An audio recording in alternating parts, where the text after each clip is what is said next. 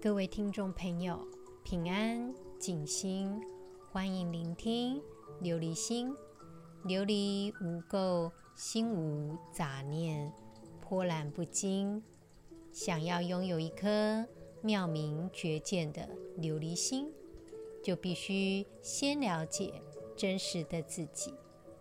感谢听众朋友们的支持，琉璃心目前四十个国家。共同聆听，琉璃心非常关心印尼的听众朋友。主要原因是这个月十一月二十一号，在印尼人口最多的西爪哇省的山区发生了规模五点六的浅层强震。根据印尼的官方表示，这场地震截至这个礼拜五。已经三百一十人死亡，许多孩童在学校倒塌时丧生，受害者多为学童。而且困难的地方在于受灾地区分散，这些村庄的道路都毁损。目前印尼的官方统计。大概有两千零四十三人受伤，六万一千八百人流离失所，有五万六千三百二十栋房屋受损，其中三分之一以上都是非常严重的部分，还包括三十一所学校。不晓得听众朋友有没有印象，在两千零四年的时候，印尼北部的苏门答腊岛。发生九点一的强震，引发了海啸，当时袭击了十四个国家，整个印度洋的沿线，造成了二十二万六千人死亡，其中一半的人都在印度尼西亚。印尼就坐落在环太平洋火山带，又称 Ring of Fire，被称为火环带。这是地球上地震活动最活跃的地区。这个火环带呢，它从太平洋一侧的日本和印尼延伸到加州和南美洲。这次的印尼地震重创当地的城市，叫做 k a n j u r。据当地的民众表示，当时五点六级的地震发生时，建筑就这样被摧毁了。而许多受难者都一起住在难民营里面，为了寻找食物，他们不得不去翻寻已经变成废墟的地方。另外呢，这个礼拜五，也就是十一月二十五号下午，又发现两个孩童跟母亲互相拥抱的尸体。这个母亲的姿势呢，是抱着他的孩子，而另一个孩子从后面抱着母亲。他们的尸体是在第四天才被发现，主要原因是因为下雨，整个地形变得相当的陡峭，而且泥泞。原来尸体存在的区域也因着地震被拖到另一个村庄里面，因着搜救的困难。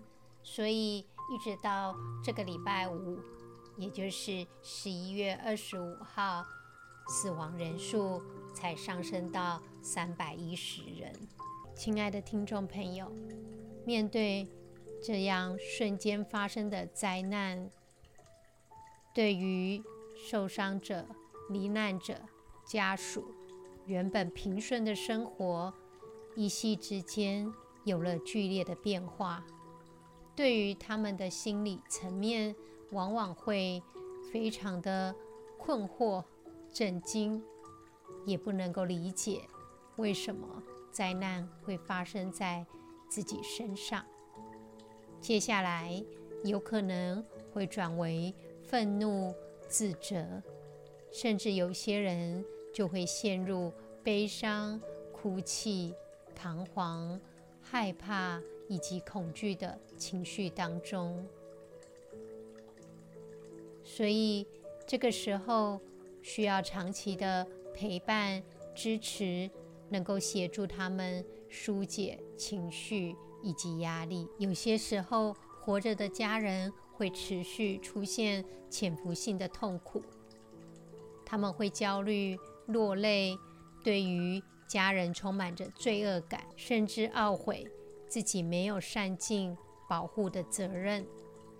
哀痛的家庭气氛也会形成压力，所以这样的创伤事件发生之后，越压抑自我情绪，更需要更长的时间去疗愈自己的状况，也不知道会在他的人生哪一个阶段会以什么样的症状爆发出来。根据脑神经科学，针对创伤后压力症候群去研究他们的大脑受伤的状况，主要有三个区域。第一个是杏仁核，它是位于大脑的边缘系统，也就是左右一个人的情感。再来就是影响到他的海马回，还有另外一个部分。会影响到的是前额叶的皮层。简单来说，当一个人他经历过创伤时，他的杏仁核就会对非威胁性的刺激也保持着高度的警觉，即使处在一个安全的状态，依然会启动那个会让我们想要战斗、逃跑的反应。所以在经历过创伤后，大脑可能就会陷入一个高度的警觉，以及一直启动那一个让我们觉得有危险讯号的回路当中。另外呢，提到的海马回，它是大脑中记忆功能发挥作用的区域。创伤后压力症候群，它的大脑的海马回显示呢，他的记忆力受损。简单来说，在经历过创伤之后，记忆变得支离破碎，海马回很难连贯拼凑记忆，从区分过去、区分现在，以及经验的记忆中的感觉，以及事实的知识去结合起来。这个部分呢，对于创伤之后，它会有一个。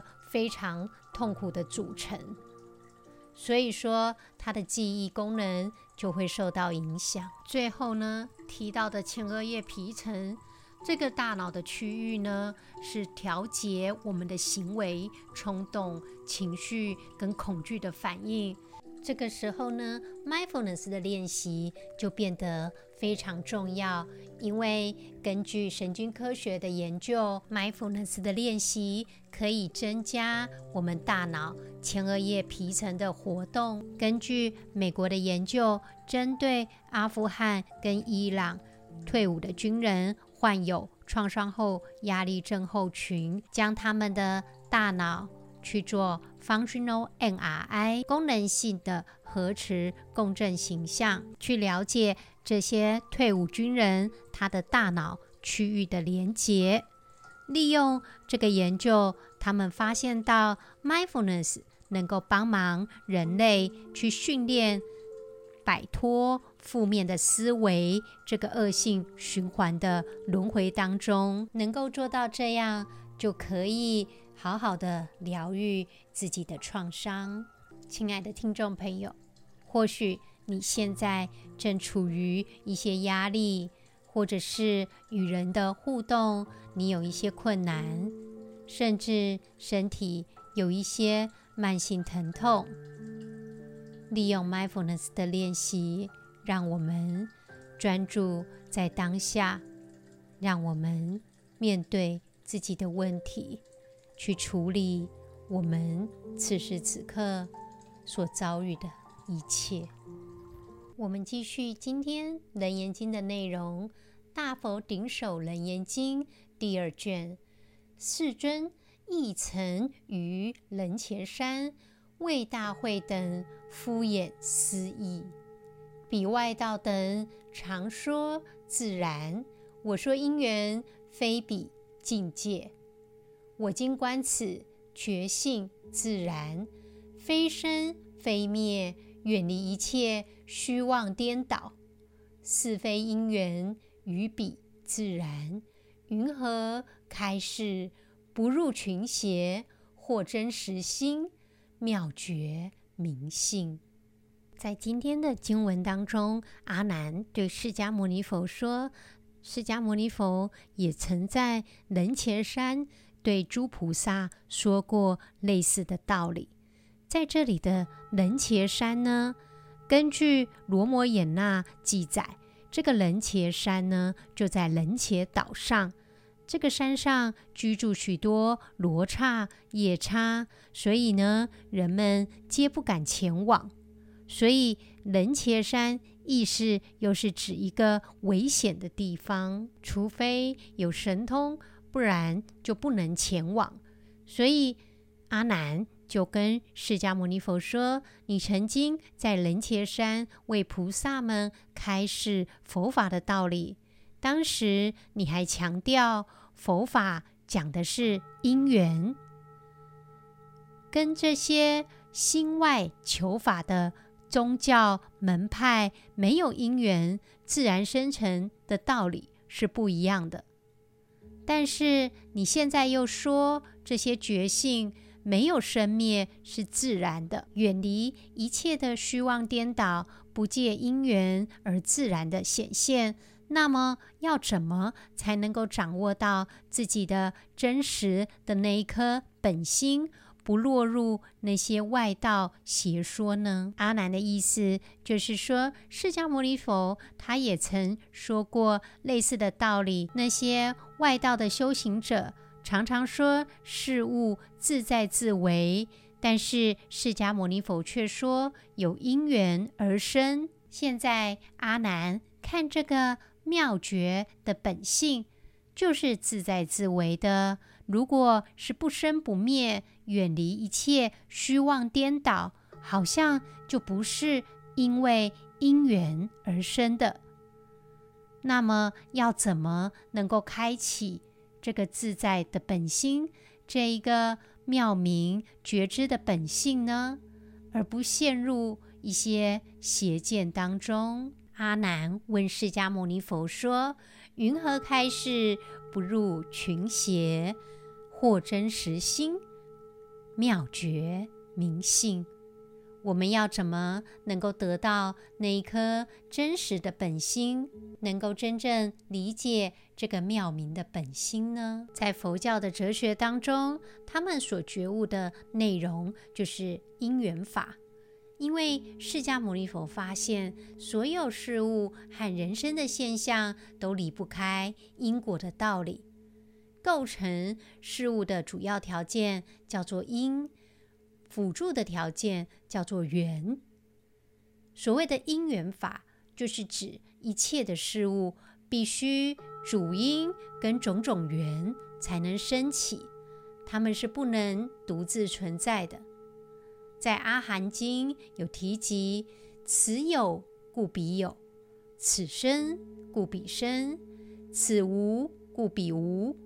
此灭故彼灭，也就是在说，一切众生，甚至自然界的事物，都是互依互存的。倘若我们能够真实的了解“此有故彼有，此生故彼生”，就会知道，如果因缘都在，事物就会出现，也不能够说这世间一切。都是虚无的。同样的，假如我们能够了解“此无故彼无，此灭故彼灭”，就不会执着于世间的所有，因为一切的事物都是缘聚而生，缘散而灭。只要有因缘，一切都会随之而改变。所以，所谓的缘起，就是要我们去认识这人世间的事物，理解了，自然就能够远离一切虚妄跟颠倒，能够不入群邪，获真实心，妙觉明性。亲爱的听众朋友，我们一起来做今天 mindfulness 的练习。请听众朋友找一个安全、舒适的地方坐下来，放下一切的事物。谢谢自己，给自己这样的时间来做这样的练习。慢慢的，我们把眼睛闭上。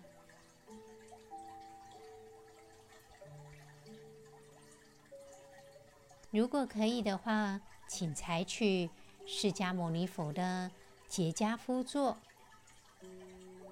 将你的左边的脚掌安于右边的大腿上，再把右边的脚掌安于左边的大腿上，承右压左，又称为吉祥坐。这个是释迦牟尼佛成道时的坐姿。据说这个姿势最为安定。但是，假若你没有办法，你觉得不舒服，我们不着相，只要采取我们自己觉得舒适的姿势。我们开始深呼吸，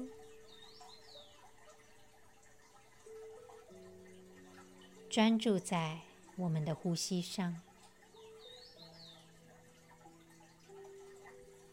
吸气的时候，感受空气进入我们身体的感觉；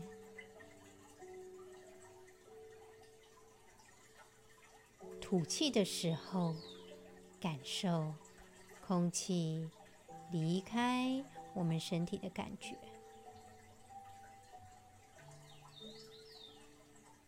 我们专注在呼吸上。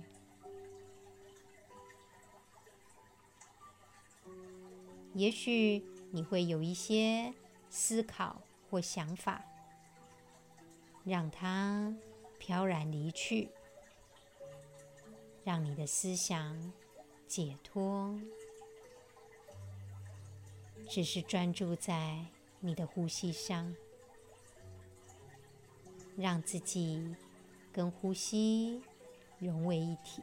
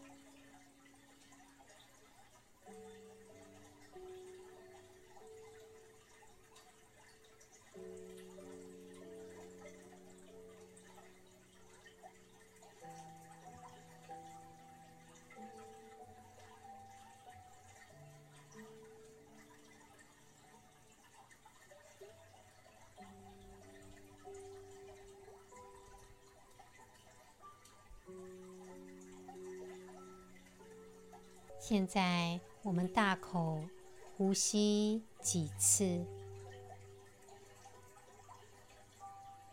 当我们深呼吸的时候，把我们的思绪跟注意力集中在我们的身体上，敞开心扉。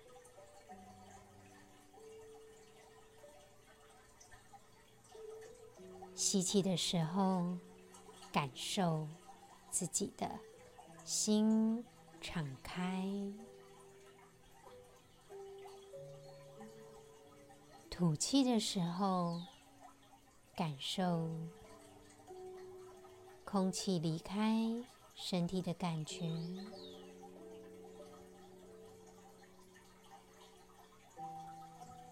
我们把注意力。专注在自己身上。也许此时此刻，你的情感上有一些痛苦，或者是身体有一些不舒服的地方。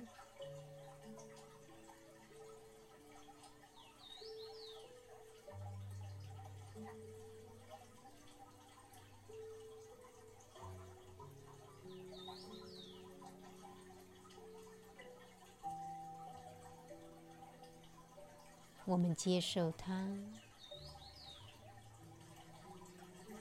接受一切不舒服、不完美，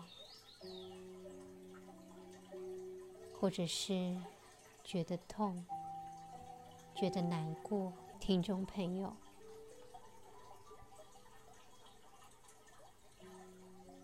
试着。利用呼吸，让自己舒适、平静，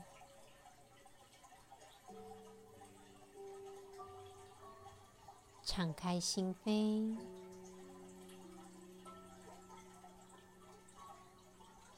专注在此时此刻的。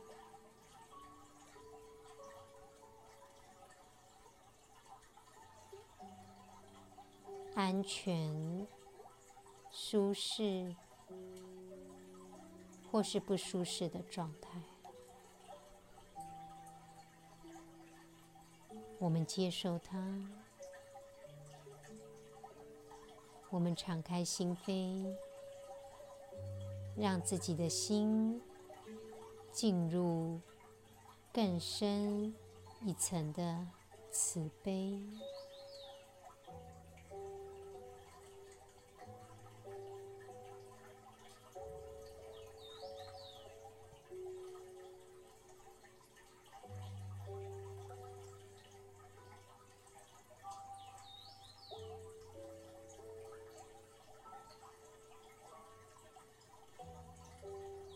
着祝福自己，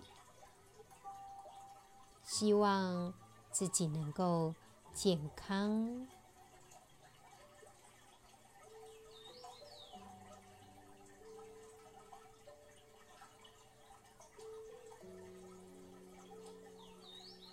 希望自己能够平安。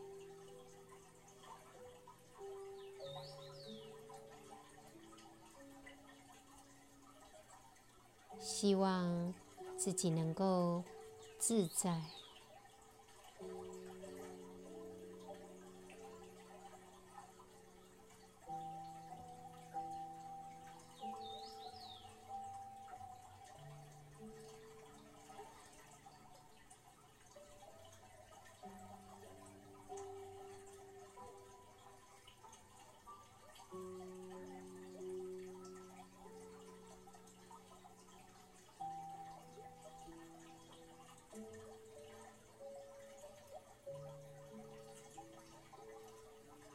借由祝福自己，我们的心进入更深一层的慈悲，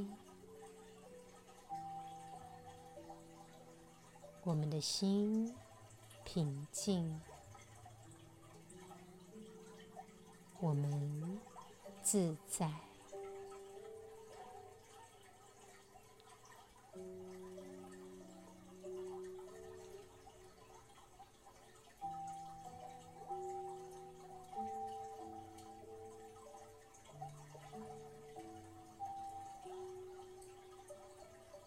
现在，我们试着去祝福我们周遭的人。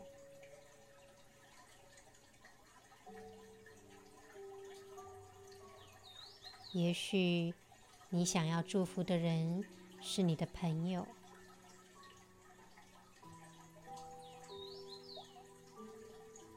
对你有益处的人，我们好好。祝福他，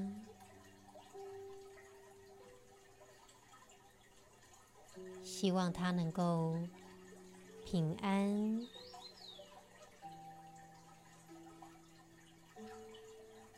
希望他能够自在，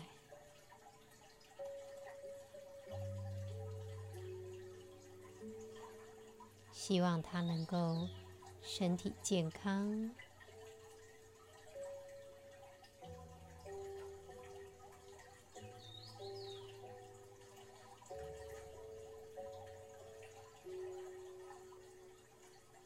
希望他能够快乐，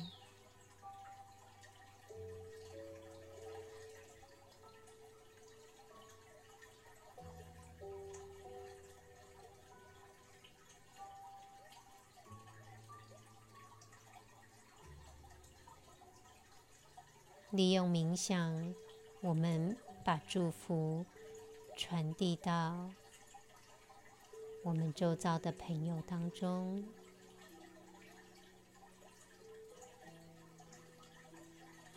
我们的心进入更深一层的慈悲。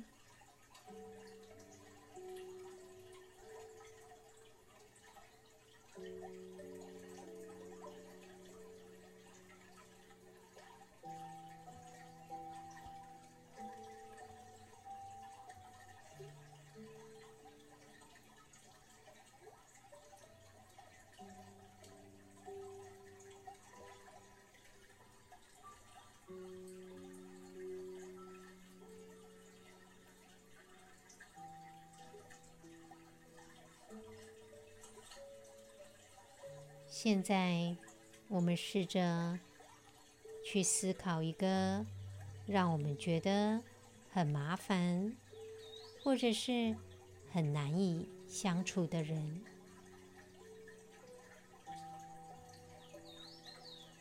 我们试着把我们的祝福传递给他。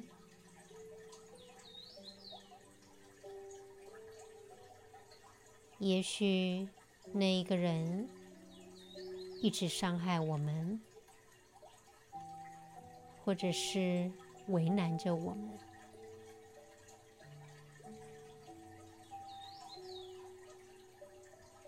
也许我们会有一些怨恨的情绪，恼怒的，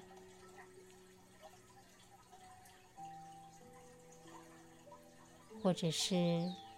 觉得伤心，觉得悲痛。我们尊重自己所有的情感，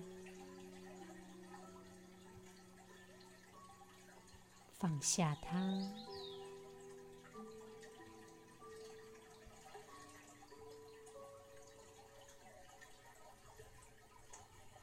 我们试着不带批判。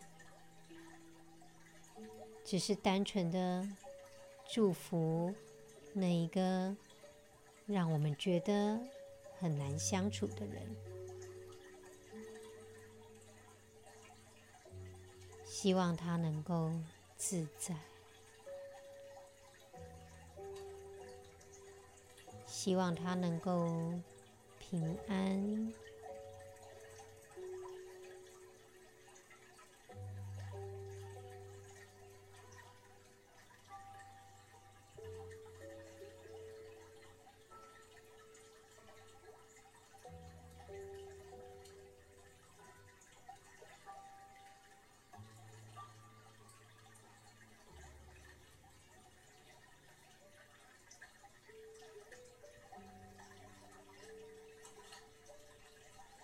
我们的心慈悲，我们此时此刻是平静、慷慨、充满感恩的心。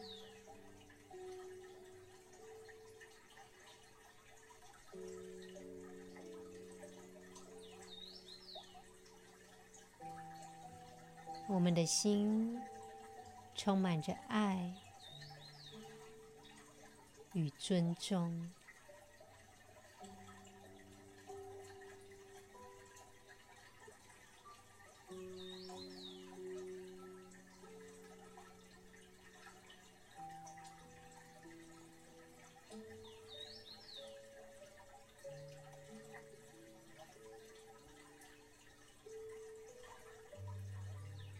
也许此时此刻，我们有一些负面的情绪，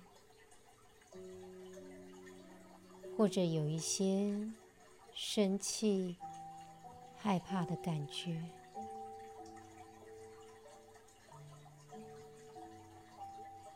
把它想成远处的大海。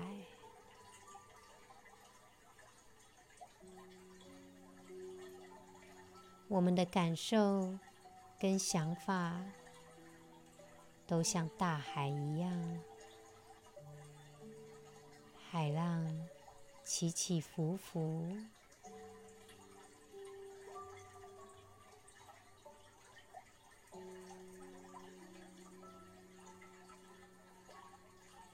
但是我们真正的状态。是宽广，是宁静的，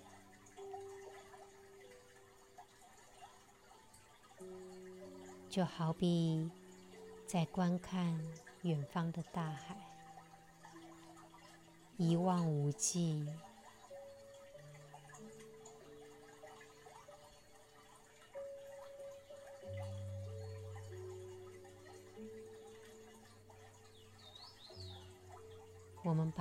注意力集中在我们的呼吸当中。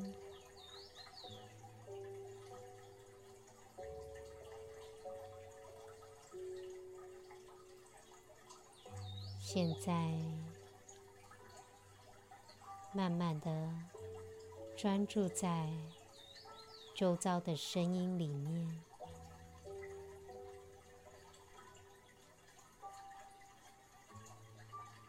我们去感受声音的变化，声音的远近，声音的重叠，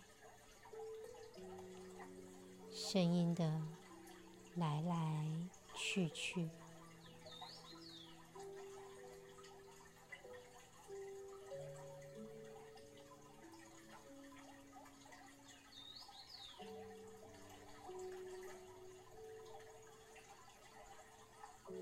好好的感受声音，一边深呼吸，一边注意呼吸以及周遭的声音。